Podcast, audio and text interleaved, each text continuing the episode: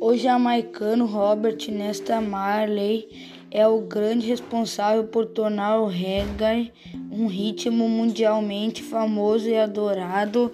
Filho de um militar britânico na época em que a Jamaica era colônia do Reino Unido e uma adolescente negra do norte do país foi abandonada pelo pai quando era criança.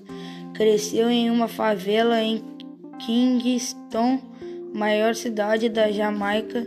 Sempre gostou de música e ainda adolescente formou sua banda com alguns amigos, incluindo o enteado do seu padrasto, do segundo casamento da sua mãe. Sua primeira música gra gravada foi Jude G.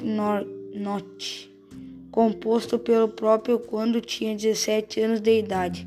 Com 18 anos já era sucesso nacional.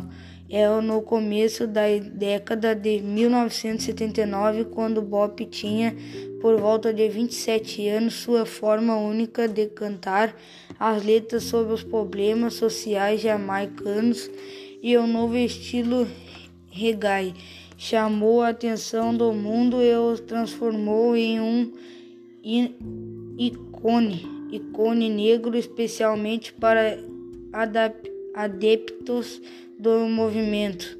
Rastafari, Rastafari morreu jovem aos 36 anos em decorrência de um câncer de pele.